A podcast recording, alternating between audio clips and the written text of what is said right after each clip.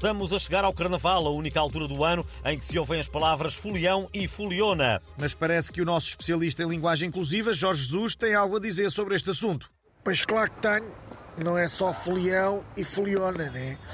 Agora também há folione, que é de género neutro, né? E que tanto pode mascarar-se de mulher como de macaco dos super dragões. É para onde lhe der.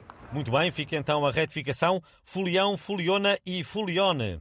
A propósito de carnaval, abrimos agora as nossas linhas a todos os que queiram contar-nos se vão foliar muito e do que é que se vão mascarar.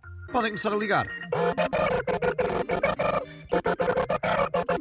E já temos a linha o ouvinte Rui Rocha, presidente da Iniciativa Liberal. Muito bom dia. Olá a todos, eu não sei se repararam, mas eu mascarei-me de super-homem, porque com óculos era o Clark Kent, sem óculos o super-homem. Infelizmente não vejo um boi, mas os meus consultores de imagem dizem que tem de ser assim, pronto. Uh, e que só falta usar as cuecas por cima das calças para ficar mesmo igualzinho ao super-homem. Está realmente igual, é impressionante. Obrigado pela sua participação e liga-nos agora o ouvinte Vítor Scária, ex-chefe de gabinete de António Costa. Muito bom dia. Muito bom dia. Eu espero que agora percebam que eu não estava a esconder dinheiro nenhum. Eu estava só a preparar-me para o carnaval, mascarando as minhas notas de livros.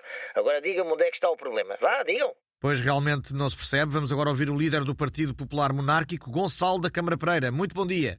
Ora viva! Os meus companheiros da coligação mascararam-me de armário, com a porta trancada por fora. Estou aqui fechado. Felizmente tenho o meu telemóvel para ouvir o Portugalex e ver gajas boas.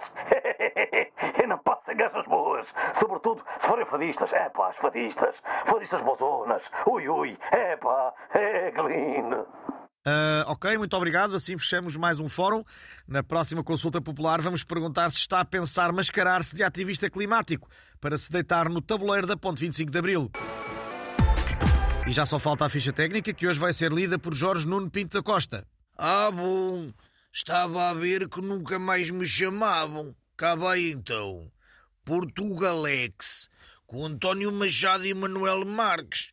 Texto da Patrícia Castanheira, sonoplastia do Tomás Anaor. É pena serem todos de Lisboa e ligarem tanto a futebol quanto eu ligo a arranjos florais, mas enfim.